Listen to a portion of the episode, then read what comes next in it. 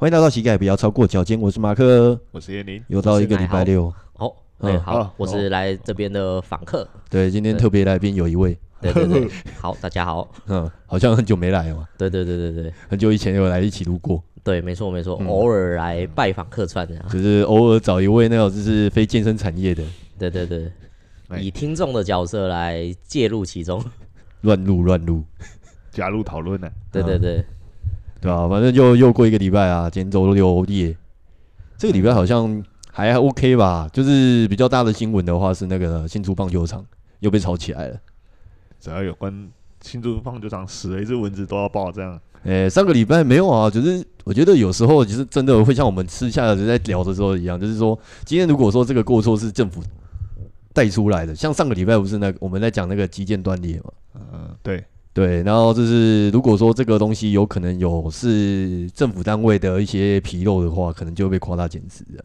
哎，这个叫做人家美其名叫监督政府，哼啊，实际上就是看到看到东东西乱喷一通，就是有的喷就喷，有的喷先喷再说，就是人性本是嗜血的，对对对，那个死了之后鞭尸，大家会很开心，这样就觉得说哦，可以怪一下了。想看，看而且血流成河啊！看到别人烂，就会觉得哎，自己相对优秀，不错不错。嗯，所以鞭尸的这种行为就是呃不可取，但是大家娱乐性很高。对，有流量，所以媒体会一直一直一直一直报这样，一直编一直编。嗯，对，有政治利益的考量，也有流量的考量，其实都有。呃，我们这边就先不扯流量好了。啊哈，对，好像因为这个礼拜那是小孩子那个好像新竹棒球场然后滑垒的时候摔伤嘛。对对吧？小孩子的小孩子那个就还是先不谈好了。对，毕毕竟比赛比赛本来受伤几率比较比比较高了，对吧？只要是竞技类的话，对啊，都没什么好特别讲。好啦，这个礼拜的话，就算我的案例分享了。哎，好啊，最近有一位学生嘛，长时间应应该已经接触他一段时间了，然后最近就开始突发一些症状，好像是过年期间吧，他自己跟我描述了，就是过年期间，然后去国外旅游。然后国外旅游回来之后，然后发现说他的乳腺有一点发炎，呃，对，导致说他的左胸胸腔的地方在运动的时候会有痛，哦，疼痛感，疼痛感，对，女女生吗？男生吗？男生哦，男生吗？男生乳腺好像还好吧，好像还没听过男生有乳腺发炎的问题。哦，通常好像也不是没有，但是因为男生也是有乳腺，没错。啊，通常你突然讲说男生女生好像突然就让我愣了一下。我刚才也在想到底是男的还是女的，嗯，因为男生通常也不会往那个方向去想，就是呃胸痛，哦，啊就这样。如果对方刚好在怀孕期嘛？没有没有没有，人对方有一点年纪了，哦，已经到更年期了，还不到，哎。哦，嘿，不过据我所知，他的生活作息很不正常。哦，嘿，长时间就是长，就是蛮常有机会一个一天只睡一个小时的。哇，这么忙啊！可是这种熬夜跟我认知乳腺会发炎的那个感觉会差很多。我我我第一次听到说，原来熬夜会乳腺发炎。可是我觉得这个没有正相关啊。对啊，对啊，对啊，对，这个没有正相关，就是说他只是我只我只我的我的陈述只是因为我们不是医生，我们没办法去做详细的评估或是检查啊，我们只能就是从结果里面看看有没有相关性。了解。对，那像他的话，他就是说，就我所知，他的因为长时间加班，然后再加上蛮长，我们应该是这个也是算熬夜，对他来说已经正常了。对，就是一个晚上可能是睡一个小时到三个小时这样而已，这样子过活的。呃，都就是他会还活着还蛮强的。对，光活的都已经很觉得很不容易了。欸，因为他这个学生他是我其中一个学生介绍嘛，转介绍。然后他当初就是，诶、欸，因为我对就是有另外一个学生，是打同公司，对。然后跟他宣传是说我的放松技术，对对，筋膜放松技术还不错，然后让他长了一点五公分，他觉得诶蛮吸引人的，然后就跑来找我。哦，所以他也想长高。诶、欸，他是想要解决身体的一些状况哦。对啊，比如说可能就是久坐腰酸啊，或者是说可能是有一些坐骨神经痛之类的，所以他想放松乳腺。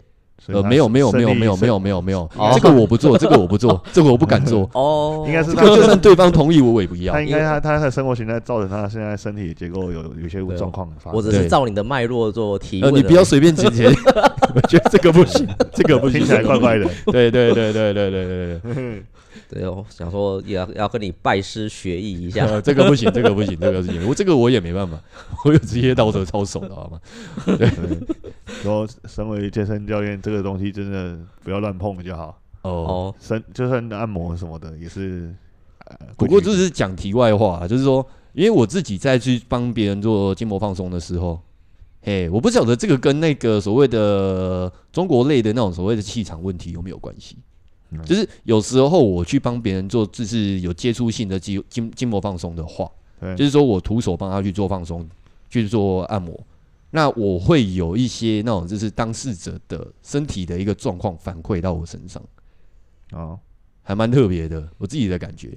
啊，有时候比较常见就是可能就是流眼泪啊、流鼻水啊、打喷嚏啊、打呵欠，哦好好，嘿，然后在他身上按的时候，我就发现。我的眼睛的那个什么，就是光源感觉会变暗。哦，这是什么呀？跑到另外一个时空去了？是血，就是用力的时候跟那个什么出力的时候有眼冒金星是类似的感觉？不一样，它有点像是怎么讲？就有点像手机屏幕、手机荧幕，我们就去调那个光源亮度。嗯，然后突然就是我接触它的一段时间之后，那个亮度会不自觉调暗。嗯，嘿。那我会发现，是因为我放开它之后，光源突然一瞬间亮开，啊，所以您把自己就是我自己的一个，就是我自己的生活经验啊，对我就是应该不是说身体调节，就是说我自己帮别人放松的时候会有这个现象。我只是在想想说，我想表达的是说，就这个部分，我根据我自己的身体感觉，我就觉得他身体状况不是很好。哦，哎，那你有遇过说摸到之后眼睛反而变亮的吗？没有。哦，你用明暗度来没有，就是只有在那那个学生身上，我才有这种感觉，其他没有。哦哦哦、你跟他有交流啊？这样？呃，气场上的交流，但你一定要引导到其他的地方去。不然不然，其他人都没有交流，就是这个特别有交流。没有，其他人有啊，其他人就是说我刚刚说是有打呵欠嘛，流鼻涕呀，流眼泪啊，嗯，另类交流。对，就是觉得这个是我自己在帮别人放松的时候蛮神奇的一个东西啊。对，那只是题外话。对，那只是说最近他。就过完年后嘛，然后就是他好像去澳洲玩嘛，然后反正就是回来之后就开始发现说，那个就是他的胸口会开始有疼痛感，嗯，嘿，那他的疼痛感会影响到他的痛动作，哦，那就严重了。对，那像因为胸前的一些状态嘛，它其实是会影响到还蛮多层面的，比如说像如果说这个地方的肿肿胀，然后压迫到你的一些神经器官。对，或者是说，诶、欸，不能不能说器官啊，因为那个地方本身就是有那个肋骨去做阻挡嘛，所以它变成说它是在胸肋骨的前侧，就是手碰触得到的区块。那像这个地方的话，它如果说因为我们的胸肋骨在我们的手部在支撑，或者是说你在呼吸的时候，因为你的肺部肿大嘛，那它其实是会去做拉扯，导致说那个地方会有压迫的疼痛感。哦哈，对。所以像那个状态的时候，就变成说，哎、欸，你只要是有手用力的动作，基本上好像都不太能做，因为会痛啊。可是你你这样说的话，其实每一下呼吸都会痛，哎，如果是、欸、对，对对对，因为我曾经也有肺就是受伤过，嗯，对对对，所以你就会感觉啊，不是不是不是肺受伤，是我撞到腹部，车祸撞到腹部，然后肾受伤，嗯，那其实。光是肾受伤哦，你每一次的呼吸，其实横膈膜都会往下压，嗯，所以你整个腹腔跟胸腔在吸气的过程中都会压迫，那你就会感受到每一下的呼吸都是很痛。嗯，就是如果说你是维持原本的生活形态的话，所谓的生活形态就是说我原本呼吸可以吸到五秒还是十秒，那如果说我今天受伤，如果我还是吸五到十秒，但它膨胀的程度是跟原本一样，你就会觉得不舒服。嗯，所以反过来说，如果说有这种现象的话，反而会去减少你自己的呼吸量，因为你不想要痛嘛。对对，那这个是因为我我之前有这样的现象，所以我呼吸呼得很浅。我那时候就有被医生警告过说，如果你长时间哦，就是你都呼吸呼吸得很浅的话，嗯，那你的肺泡就是会长时间的没有被完全舒张。对，那久而久之，肺会我听到的名词是说肺会瘫掉，就是它可能会坍缩，对，坍缩，然后可能会造成，我觉得应该会是应该可以解释成萎缩的感觉，对，会会造成比较长久性的退化了。哦，所以他那个时候的状况是说，他知道我呼吸很痛，但是他告告诉我说，你就算再痛，你也要把气吸饱。哦，即便你需要止痛药，很强的止痛药，他都给你，就是避免器官萎缩坍缩的前提下，你还是要维持它的功能。对我，因为我那个时候有几个症状，就是你气吸的很浅，然后血氧浓度也降低，对，然后长久对肺会有伤害，所以他就后来推测应该是给一些吗啡类的药物，我就觉得哎，有比较好一点。对，那个那个真那药真的超级强，就是。怎么说？打了，我本来就是一副觉得啊，我快要死了，我可能活不过明天了。然后 这么严重，那个药打下去之后，我就说，哎、欸，应该好了吧？我我觉得明天就可以出院啦。我们干嘛还在医院？还在医院的？对对对。后来是药效开始退之后，对，十二小时过后啊，我又要死了，又萎了这样。对对对对对，没有，只是用我自身的故事提醒大家说，就是。就是遇到类似的状况，你一直浅浅的呼吸会，就是你的经验是这样，对对对，会会对长久造成损害啦。这至少是当时的医生告诉我的。那有这类状况，只要我觉得啦，我我现在的感觉是，你的症状只要到影响呼吸，到你不敢吸声这种状况，你可能就要马上找医生处理了。哦，对对对，其实我觉得类似的状况也有，应该说也蛮多的。比如说很多人就是闪到腰。我觉得闪到腰就是一个算蛮常见的一个现象，就是说你今天如果说某个地方受伤，那有一些要腰部的地方，你就不敢动。对，那其实你不敢动久了之后，你身体就会出现所谓的代偿现象。身体还是要动啊？不是啊，就是说你今天所谓的代偿现象，就是说像刚刚那个来好在讲嘛，就是说今天如果说你肺部呼吸在会痛的前提下。那你就是减少你的呼吸量，那会减就是导致说你的肺部可能就是坍塌、坍缩或是萎缩之类的。对啊，对。那像假如说你今天因为你的可能某个地方受过伤，就是比如说闪到腰好了，那比如说可能我的腰椎的地方有受过伤，那我就是就算它已经消炎了，或者是说就是消炎之后你还是不太敢动它，那你就变成说不敢动的那个地方，它就会开始萎缩，或者开始变得比较紧绷，然后去限制你的生活形态。嗯，对，了解，就对啊，这跟医生建议的都很像，就是他会建议，就是不用就会退化，所以他会，你想要让自己好的快一点，你脚受伤，韧带开刀，然后你想要尽快恢复正常，那其实你要做的应该是尽量的使用，尽量的多动，嗯，而不是你啊，你看他受伤了，我就一直不动，一直不动反而会延长好的时间。我觉得肺部的损伤这一部分，我觉得有一个问题点，就是在于说，因为你肺泡嘛，那肺泡它的功能就是从你的呼吸里面去摄取氧气。嗯嗯，对。那假如说我们今天身体在基本代谢的时候，其实它耗氧量是需求是很高的。嗯，对。那假如说你今天的摄氧量减少了，你呼吸量减少了之后，那变成说身体代谢速度会降低。嗯，那代谢速度降低，可能就是会造成一些，比如说可能一些肌肉的分解啦，或者是说你的身体的一些代谢循环下降啊之类的一些问题。我觉得，但是你的摄氧量下降就已经是很严重的事情了。你的等于是你你的体力就会因为你的肺的退化而让体力就变差。对，对对对，也是身体身体的一些平衡开始要一一被打破了，就开始要崩崩解这样。对对，你可能走，应该是说它会退缩到你现在的呼吸量可以应付的状态而已。不知道它它它还是会不断的在平衡啊，只是平衡是向下的平衡这样。哦，对啊，就是以你的身体的一个缺陷为基准下去做平衡。对啊，对你可能长跑的能力就会弱很多。嗯，可能有氧的能力就弱很多。或者是说像最近的一些案例嘛，就是比如说现在比较热门的一个话题，就是所谓长新冠问题啊。好好好好，对啊，长新冠就是说你在新冠的结束之后，那有些人可能是肺部有一些纤维化，或者是说他的呼吸量下降，因为他在那个病毒本身的特性，它就是攻击你肺部嘛。嗯，对啊。那假如说你今天呼吸量下降，那你又没有刻意去重新建构你的呼吸，那可能你未来你身体的一些机能就会慢慢的往下退缩。嗯嗯，我觉得应该是蛮蛮相似的一些概念了。对啊，那也是最后也是以用进废退的方式，就是一直训练的。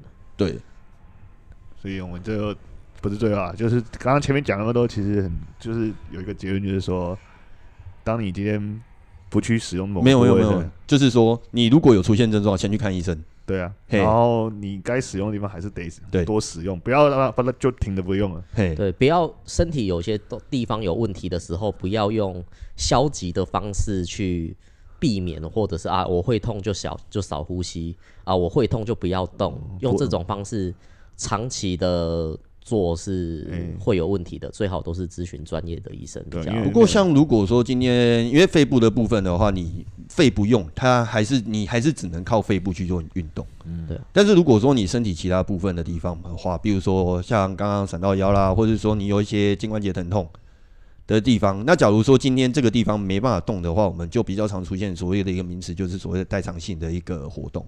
嗯，对。就比如说可能诶。欸拿什么比较举例比较好？像像我自己深蹲，就是因为我的左膝也是在同一次车祸受过伤嘛，我的左膝的十字韧带有开刀嘛，嘿，所以其实有一些教练在看我蹲的时候，他会说：“哎，你的身体会微微的向右。”嗯，那其实就是我自己有有意识性的刻意向左，但是但是我知道，哎，我的左脚开始痛的时候，我的整个重心就会略略往右偏。对。对对对，所以我越痛，我越那个，他的我的姿势就会自己下意识的往往那边走，就是往不会痛的方向走。对对对对对对对，就左右左右脚就很明显就会有这个现象。哼，对对对，就是为了保护它产生的一个新的模式。对。对对对。但其实像这个左右部分的话，我们就评估方向就会比较多啊。那因为比如说你是脚，那是一段时间过后，其实就会影响到髋，那影响到髋，那可能会影响到腰。那影响到腰，也可能就是影响在再往上影响到胸，对，对，所以你的左右偏的话，有时候不一定就是说因为脚单纯的问题，好，对，就是其实这部部分的话，其实就要看那个教练功力如何，对呀，对，就是说，哎、欸，我看得到你现在往就是往右偏，那是从哪个地方开始导致说你往右偏？好，嘿，但其实像那种就是代偿的问题，其实就。也是，比如说你受过伤之后，那当然是我们第一建议就是说去做复健嘛。对。那像复健的话，比如说一些按摩啊、电疗啊、放松，那其实我觉得最大的目的就是让你的那个受伤的部位的肌肉开始慢慢活化。嗯。那活化的部分的话，比如说可能就是这个地方受过伤嘛，那受过伤它可能会有一些结疤组织。好。那结疤组织它希望借由，就是有些的方式可以会借由说牵引啊。或者是借由说按摩，然后去让那个组织的一个弹性慢慢恢复回来。好，对，恢复到原本的功能之后，你再去做一些基本的训练才会比较好。了解，对，嗯，我听过的是，可能左右不平衡，就是做单脚蹲，或者是做偏一边的训练，就比较大方向的概念了。哦，好好，对，那因为你细节的话，比如说，哎，你单脚蹲，那可能是。是说，哎，你已经一段时间的代偿，那一段时间代偿之后，可能会导致说你一些，比如说像大转子周边的筋膜啊、肌腱啊，或者说你的所谓的这是腰椎骨盆的地方，它的肌腱筋膜它有没有失衡的问题？哦，好好，对。那如果说这边评估下来之后，再去决定说是不是单脚要不要用单脚蹲，或者是说用一些就是按摩放松，或者是说一些比较偏向功能性的一些训练。可能在解决上面会比较更治根呢。了解。不过你你刚刚讲的这个问题，应该很多人都会出现，就是在做这些双脚产生的动作的时候，屁股的外一边，或是惯性保护某某一边受伤的那边，或怎样。嗯，对啊。那像你刚刚讲的这种这种没有评估，或是自认为，或是自己想说来看一下，然后就跑去做一些单边训练，其实这是蛮危险的一件事情。对啊，我我就强制嘛，就是变成说我原本不平衡，我强制让你平衡。对啊，那个反而可能会创造一个新的代偿出来。我现在的状况，可能我自己深蹲，我还是会以双脚，我都我都是双脚蹲啊。对，嗯，双脚蹲，嗯，对啊，就是就是我用双脚蹲，我尽量用正的方式下去。嗯，对，那但是只要不痛，我就是尽量维持两边脚处理一样，就是用。我觉得这个也算是一种蛮常见的一个调整方式，就是说，假如你今天会痛，但是这个训练项目对你来说是必要的，那我就先减小幅度。对对对，就把重量轻到说，哎、欸，好像还可以负荷的程度，或者是今天痛我就不做这么重，然后就把那个组数拉多，重量变轻，这样。哦，先去抓身体的感受。对对对对，对。嗯，那其实像蛮常会听到，就是一些所谓的，又这边又要讲回到什么健美式的训练。嗯，因为健美式的训练的话，我觉得还蛮经典，就是说他们会希望你的动作做得越大越好，幅度越强越好。哦，嘿，重量越重越好。好，对。但是如果说今天他们就是我们就是再回到另外一个概念嘛，就是说你今天这个动作本身它的设定有还蛮多教练会设定说这个动作叫做，哎，你有没有做到完成？啊，怎样叫算完成？就是你的深蹲，你要脚底那个，你可能屁股要碰到脚踝，大腿要碰到小腿，你的就是你的胸推，你一定要碰到胸，嗯，嘿，然后或者是说你的那个引体向上，你一定要是全部放直之后再往上拉，好好好，之类的，这叫所谓他们的完整性。好哦，这么多条件在，就是他希望就是你能够做到最大幅度，这个才叫正确动作。啊，什么拉单杠，胸口要碰到单杠。之类的，尽量 尽量让肌肉做全部的拉收缩跟放松啊。但是其实如果说今天你是初学者，或是说你今天是复健，或是说你今天有受过伤，的前提下面，其实我们就会变成说往复健的方向去走，就是说你能动的范围先动。那你开始慢慢适应之后，再是逐渐逐步渐进的去加大动作幅度。哦，嘿，对吧？因为其实。像你刚刚讲，你刚刚虽然采取的策略是减少重量或者减少一些呃，没有他自己的对对，这策略是这样。但是其实你可以有其他其他的想法，你可以说，比如说你今天想要练到，比如说下半身嘛，好，那有没有相关的动作可以有更少的负担，而不是透过一样的动作？因为你可能一样的动作做出来轻的还是歪的，那你可以可能变成说换变换别的动作来。达到一样的效果也是可以的。了解，当然，当然轻到一定程度，你就可以控制不歪。对，对因为因为你你有预度了嘛，你有预度之后，你就可以自由的，因为对对对，但你有负重的感觉，但是没有太大的压力在。对对，但但是我讲的意思就是说，相对来说，呃，你会说你可能到某个阈值之后就开始歪，那是不是表示说你可能到那个阈值之后，身体的征兆才会开始全部都出来？对，其实我会歪的。起始点都是膝盖开始痛，对啊。那我我自己是觉得，刚刚讲的筋膜啊、肌肉啊，我觉得这个都容易调整，但是关节是没办法训练的。诶，可以这么说啦，因为关节是被肌肉所谓的保护的，所以关节本身的概念其实是被保护的状态。对啊，这也是我会很比较着重练腿的原因啊，因为医生也是说你要练腿哦。对，但怎么练，他他们不一定说得出来啊。对对对，你要先那个时候也是先找复健，然后复健之后就说你你这样最好持续练腿。嗯、哦，那我就哦好。不过不能否认啊，就是说像我们之前也常聊到一些其他的奇异症现象，就是有关教练的受伤的状态。像上一集就有提到是说有一个教练啊，然后去打拳击，我们认识的，他打拳击打一打打到那个是二头肌的一个肌腱断裂。好、哦，嘿，那因为他的本身的那个肌肉训练够强。所以他肌肉量够大，导致说他本来两条肌肉才可以稳定的关节，他一条肌肉就够。哦，嘿，但还是能够避免断裂就避免。对对对对对对对对对对。但是如果说你今天反过来，你的肌肉量够强，那对于说你的关节或是韧带的保护，其实就会比较强。对对对，所以就是他会希望，就是如果你有练腿的话，骨科医师说的啦，他说你有练腿的话，你的膝盖可以用更久。嘿，哎，对，因为相对的韧带的负担就会相对相对减小，对啊。因为其实如果说以肌肉的弹，应该说身体的组软组织的弹性来说，肌肉的弹性是最好的。哦，对对，然后其次才是你的韧带啊，或是你的肌腱啊。对，那因为你越是固定你的那个，我们刚刚说软组织嘛，那也有硬组织，像骨骼那些东西，你为了要固定它，其实它本身的弹性就不需要太强。好，对对对啊，就是。硬组织不需要弹性摆，那怎么叫硬组织？硬组织啊，没有我说硬组织，硬组织是硬组织。那我刚刚讲的是有说，比如说关节的韧带，韧带它就有一定的弹性，但是它相对于说肌肉弹性是比较小。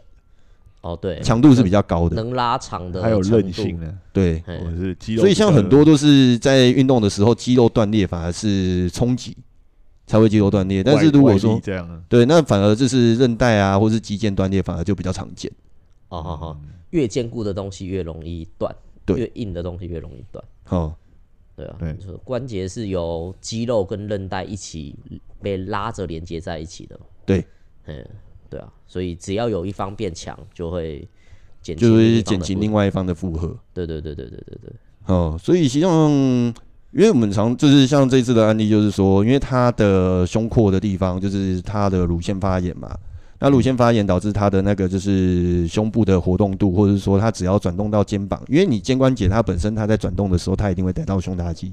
哦，对，那胸大肌周边的肌肉也会带动到，但是因为这个地方只要是有收缩有活动，它其实就会压迫到你原本发炎的组织，然后进而去导致说你的神经被压迫，有感觉到疼痛。啊啊啊！对，所以相对的，就是如果说今天它是只要不撑还 OK，但只要是上半身负重也不 OK。对，哦、那我们就是可能就是会去想办法去用其他方式去做取代训练嘛。对对，哦、对，我觉得这个这个就是很重要，就是今天你发现你怎么样做这个动作都会让你不舒服。嗯，你就要再换个方法，不要再硬要。不过我觉得有另外一个可以讨论的东西，就是说，假如今天这个人就是有先天性的缺陷，你会怎么去带？你比如说，好，今天这一只这个人他的诶、欸、左脚断了，嗯，他没有左脚，他只有右脚。那你要他练，你要他练腿的话，你会怎么去练？嗯，诶、欸，会先看他平常，因为像是会。会以他平常做的动作为基础去做吧，例如，嗯，他一边是腿嘛，所以壶铃深蹲只是重量是不对称的，不对称的吗？没关系，就看你自己的理解在哪里。跟跟跟单脚深蹲有好像有点像哎，单腿蹲有点类似。对啊，而且它单脚的话，可能就是可以用史密斯的，因为史密斯相对就没有平衡的问题嘛。就算他单脚，他也可以到底再拉起来，到底再拉起来。应该说这个东西我们会有另外一个见解，就是说，因为你单脚如果说好，今天的前提就是我一只脚断了，嗯，好，嘿。那它其实进而会影响到是你的那个，就是另外一侧的大大腿的张张力嘛。哈，对，那这个张力呢，它往上延伸，还会就是进入到你那个骨盆的角度，所以它会很容易会有所谓的骨盆侧倾的问题。哈，对，那因为它长时间是以单脚站立的状态下，那身体为了要去平衡这一个中轴线，所以它会有所谓的前，就是一个比较轻微的所谓的脊椎侧弯的问题。哈，对，因为它要维持身体的平衡稳定。好。所以在训练上面，可能呐、啊，我们就是会，如果是以脚步的训练，我自己啊，我自己的看法，我会变成说以机械式为主，尽量不要上半身负重。哦，就史密斯也算，腿推也算，腿推还 OK，就是因为你是坐姿，因为你骨盆稳定的状态下，就我自己的看法。哦，好好，对，或者是如果是下腿的话，或许如果他的看要看他断到什么程度啊，如果他。不是全断哦，没有一样，就是如果说我今天脚踝不见了，我的小腿不见了，那应该都是少了一个支撑点。对啊，所以少了一个支撑点的前提下，你的骨盆一定会侧弯。或做罗马椅啊，罗马椅也是，就是固定式的器材，有有有练到后腿，而且罗马椅只要你的大腿还在，你是可以固定到大腿之后练到腿后的。哼，对，所以我自己我自己初步的想法是罗马椅嗯，嗯，我我讲个例子，蚂蚁的动作相对平衡，因为我们我们公司，我我老板本身有一个客户是本身是这个轮椅协会的哦的，听起来就很有趣，干部还是怎样？讲这个会有点太低头头头衔，然后他每次来，他每次还是坐轮椅进来的，嗯，对，那你就会回到刚刚的问题，他如果今天没有脚，或是少一条腿。或是少一只手臂，该怎么办？那第一个啊，你还要知，你要先知道，哎、欸，他的目标是什么？今天如果他今天没有腿，但是他的其他地方还能，还他想要动呢？他想要怎么动？别人说，呃，其实你会发现，我们每个人最基本就是脊椎嘛。嗯嗯，对。那像你刚刚讲的，这个马克刚刚讲的就是说，因为因为当我没有脚的时候，骨盆还是会有歪斜的问题。对，骨盆有歪斜的问题，脊椎就有侧弯的问题。那每个人或多或少都会有一点轻微的脊椎侧弯，只是幅度大小的问题。好，那相对来说，你当你骨盆能呃两边越平衡越稳定的时候，这个脊椎侧弯的状况就会少很多。好，那因为只要有歪斜，你的所谓的骨骼或是关节的那个寿命就会相对的慢慢减少。对，而且应该说减少的速度会比一般人还在快一点。对啊，嗯，就想象这个这个骨盆，就像我们刚刚之前我们刚刚聊天讲到那个无人机一样，有各种歪法，前倾、后倾、左倾、右倾，左弯、右弯都有。就是讲无限的角度，所以就是把骨盆的角度当做是那个陀螺仪的概念。对，像陀螺仪，那下面怎么歪，上面就会怎么反着歪回来，让你看起来像一个直的样子。对，但是那是假性的平衡。对，那这个就会让你的身体产生不同的这种使用方式。好，对，那我后来观察我老板的训练这个客户，他怎么，他的目标是什么？他目标，因为这个这个这个这个客户他本身也在打网球。哦哦，有做轮是轮椅网球，哎，好酷哦，很强，好酷哦。对，那变成说我我我看老板也是带他做一些，让他脊椎可以有效的去产生伸展，而不是一直处于压迫状态。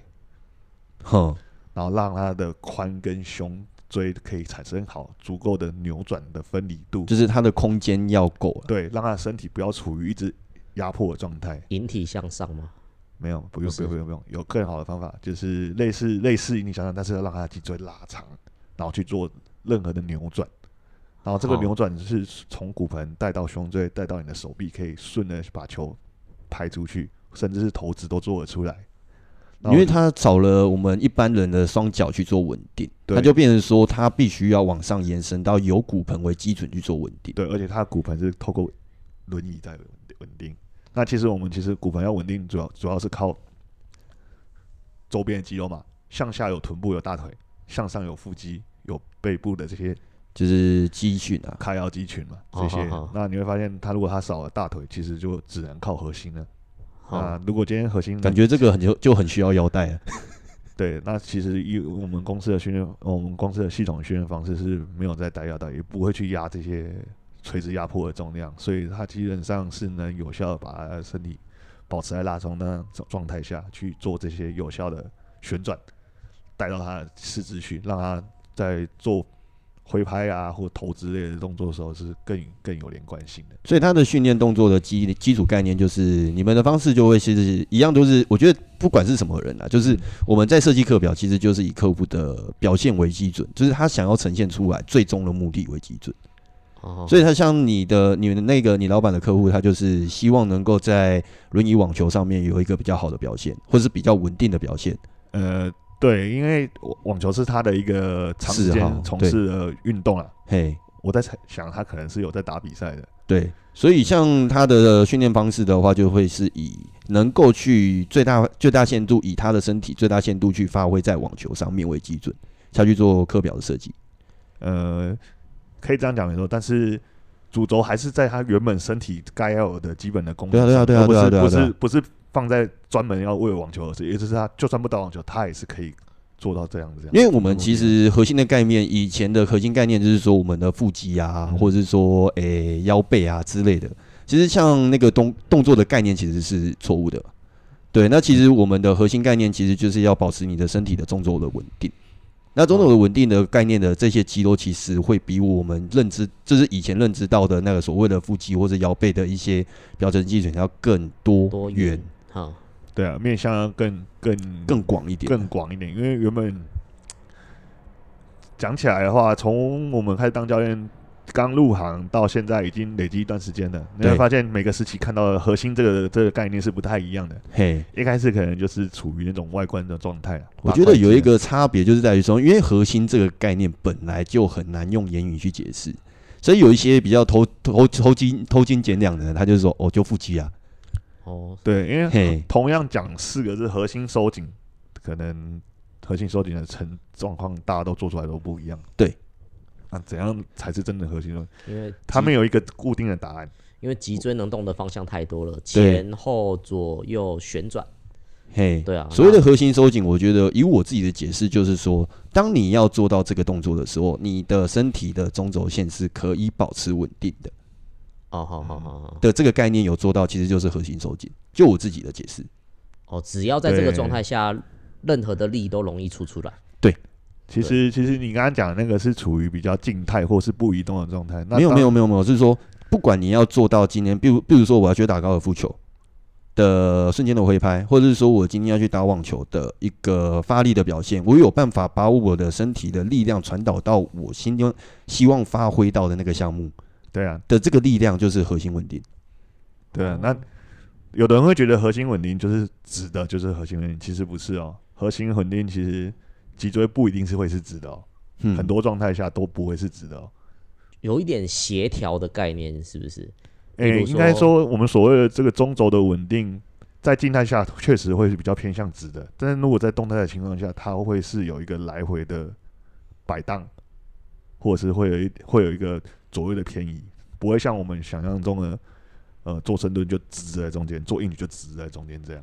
我觉得很多教练就是很喜欢教深蹲、硬举跟卧推啦，因为这个单动作本身就是太单纯，对它太太线性，然后太单一了。对，那变成说，你如果看过看过人家跑步，或是你从背后看人家走路，哎、欸，背不一定也是直的，其实它会有晃动的。对，嗯，对，每抬一只脚它都会左右，对，会有一个律动在的。对，所以就是你的核心会随着你的身体的移动去做调整。好，对，这个这个比较偏向叫做动态的中轴的概念呢。但是核心不稳定，就是说你的核心没办法跟着你的动作去做调整，那就会变成不协调的感觉。对，那通常这个概念上面就是，要么就是所谓的肌肉失忆，要么就是你的关节活动度不足。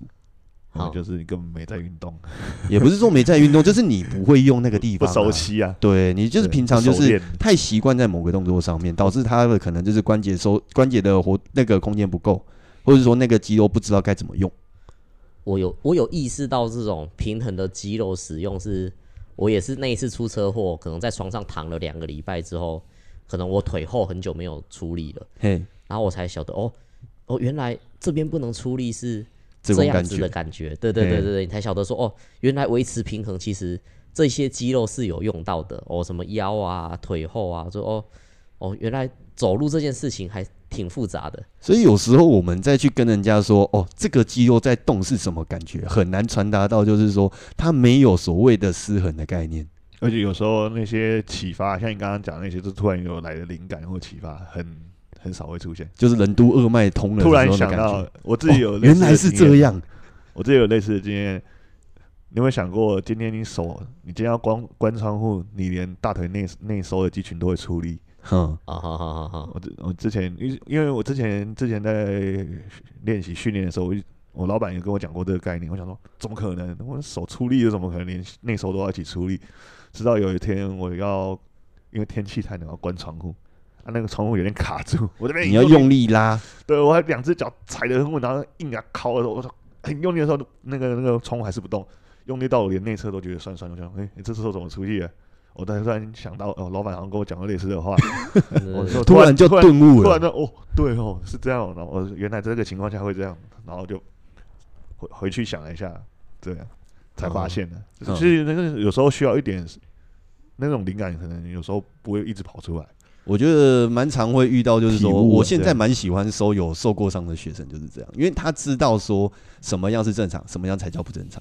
哦好好。但是如果你的身体还没出现危险警讯的话，你跟他说这些概念，其实很难让对方去接受，或是那种身体什么都软、什么都没力，就是没有运动过的人，他没有，他只是觉得说，哎，我肌肉量有上来，我线条好看就好。其实大部分就是因为说他还。应该说，我们的等级是在你可以去解决说身体的失衡的问题。但是如果你现在身体没有所谓的失衡的概念的这个意向的话，其实很难接受我们这边的概念。他会说：“我觉得我还可以走路正常啊。”对啊，对我没有不舒服啊。对，但或者是说有另外一些失衡的概念，是对于说身体的腹内压或者是你的呼吸的问题。就回到一开始嘛，就是假如说你今天诶运动的时候容易累，那有可能是你的胸腔的活动度不足。嗯，好。对，或者说你的肺部的延展性不够。那如果说你可以借由是一些是概念性的所谓的呼吸训练的话，你知道说哦，原来这个才叫做呼吸。好好，然后你再去回到你所谓的会累的运动，你可能就会感觉到哎，体力变好了。啊好好，对，这个也有一也也也有一派的学生是这个状态。啊好好，理解到控制自控制身体的能力还有感受度的提升，这样。对。对啊，因为你感受度提升，表示说你也有一定的理解了。身体有一定的吸收了，你才有办法提升了。不然，简单来讲，我觉得讲一句就是人人就是贱。对，你没有遇到危险，你不会知道什么叫做危险。哦好好，你你就会觉得那是自然而然的。对啊，我就这样，我就烂。你都不就是对，像是走路，你就会觉得你自然而然会走路。但是其实你去观察一些小孩子走路为什么会跌倒？那脚踏车为什么大家不是一开始上去就会骑？就是大家还没习惯，或者是说没有理解到说你做错哪里。对对对，那其实我们之所以会走路，也是经过无数的练习，才会让我们走路是正常、是顺的走路。不然你去看很早以前的机器人走路，嗯，对，就是很很僵硬。所以你模仿机器人的动作的僵硬，跟你自己自然走路之间的差异，你你你你可以学机器人走路，嗯，就是你觉得不自然的机器人走路，你刻意模仿它，你再自己去走路正常的走路一次，你感受这两者的差异，其实你就知道说，哦，原来我还有这么多地方是同时在做动的。我觉得你今天跟我们录音，好像好像应该学到不少。对对对，因为之前有看一些机器，但是当当然现在机器人的影片有没有，就是越做越自然。对，那你就会觉，你当你知道说哦，在自然到到不自然的这个过程是这么困难，就觉得哦，现在的机器人真的是越来越厉害。反过来说，现在回去看以前那种所谓的机器人影片，就觉得说啊，这个结构，这个走路怎么可能？他都没腰啊，他腰都不会痛啊。时代还是要进步的嘛，越越模仿越精细啊。对，对对对，嗯，对呀，啊，反正就，其实我觉得这是身体的一些概念上面的问题啊。就是说，你今天有受过伤，或是有一些身体缺陷，其实我们现在的运动科学都是有办法去做调整的，嗯、或者说在我们的现在的概念上面，其实可以去缓和你的身体的不适感。对啊，对，那其实说这些方式的话，可能就是你。第一个，你就要先有所谓的病史感，嗯，然后再来的话，你有病史感之后，然后再去找医生评估，看你适不适合做哪一些方面的运动，或者是说你的身体的活动有哪些受限。啊哈，对，那像我们的这这些，我们教练其实就可以去做一些相关的配合嘛，比如说你可能就是，诶、欸，有骨盆侧倾啦，或者说椎间盘突出啦，或者是说你的身体的胸腔活动度不足，导致你的呼吸的一个状态不是那么的完整。等等等等，其实我们上面现在的运运动的科学的概念，其实都可以慢慢的去提升这些状态。嗯，又或者是有的人其实不知道自己到底有什么问题，嘿，反正就是想要提升。也对，但是如果说你有问题的话，当然就是找教练，我们都会试着让你理解说你身体哪里的问题可能会导致什么结果。对，对，因为毕竟有些问题不是想象中那么那么那么好去解决、理解或者是。了解，对，对我觉得理解这关这一这一这一这一段很重要，因为很多时候我们大部分时间都都要跟学生简单的讲这个东西问题到底最简单的问题在哪里，然后从这个问题去连接他身身上的问题，最后我们要透过这些问题让他知道哦，这个东西这样这样这样做，我们为什么要这样这样这样做，或者是说我也遇过一些学生还蛮好学的，嗯，但是有时候在解释的时候就觉得没不耐烦。因为他的问题就是说啊，我可以理解，就是 A 到 B 是这个直线，他、欸、那可能会是说，哎、欸，那我我我如果做到 C，然后做到 D，然后再 E F G，然后再到 B 的话，可不可以？可以啊，嘿，就是 A 跟 B 就是变成说，因为这个动作本身的理解可以是很简单的，但有些人的理解就是会跨一大圈。那你怎么把这个概念，就是从他能理解的部分，能讲到他解释，其实 A 到 B 就可了。好好好好好。嘿，这个有时候是我遇到的，我自己有蛮常遇到的一些问题啊。嗯，对，想太多。嘿，有其实蛮多人就是属于那种就是脑袋动还蛮好的。哦好。对，但是有时候脑袋动太好，反而你的运动协调度就不是那么好。哦好好好。嘿，因为你会想太多，然后就觉得说，哎，啊我动这边，啊我前面也会动啊，啊那边要不要顾一下？那就是胸口也会动啊，那我这边要怎么动？这样反而更混乱呢？对，会很混乱。我觉得这一，所以要怎么把他的那个想法，然后拉回到说你想给他的一些比较简单的建构。我觉得这种就是其实教练的功力就很重要。我觉得好的教练的话是能够正确的模仿，就是对方的对方的错误动作。对，你只要做一次正确的跟错误的，然后让他自己有意识到你错误的动作是。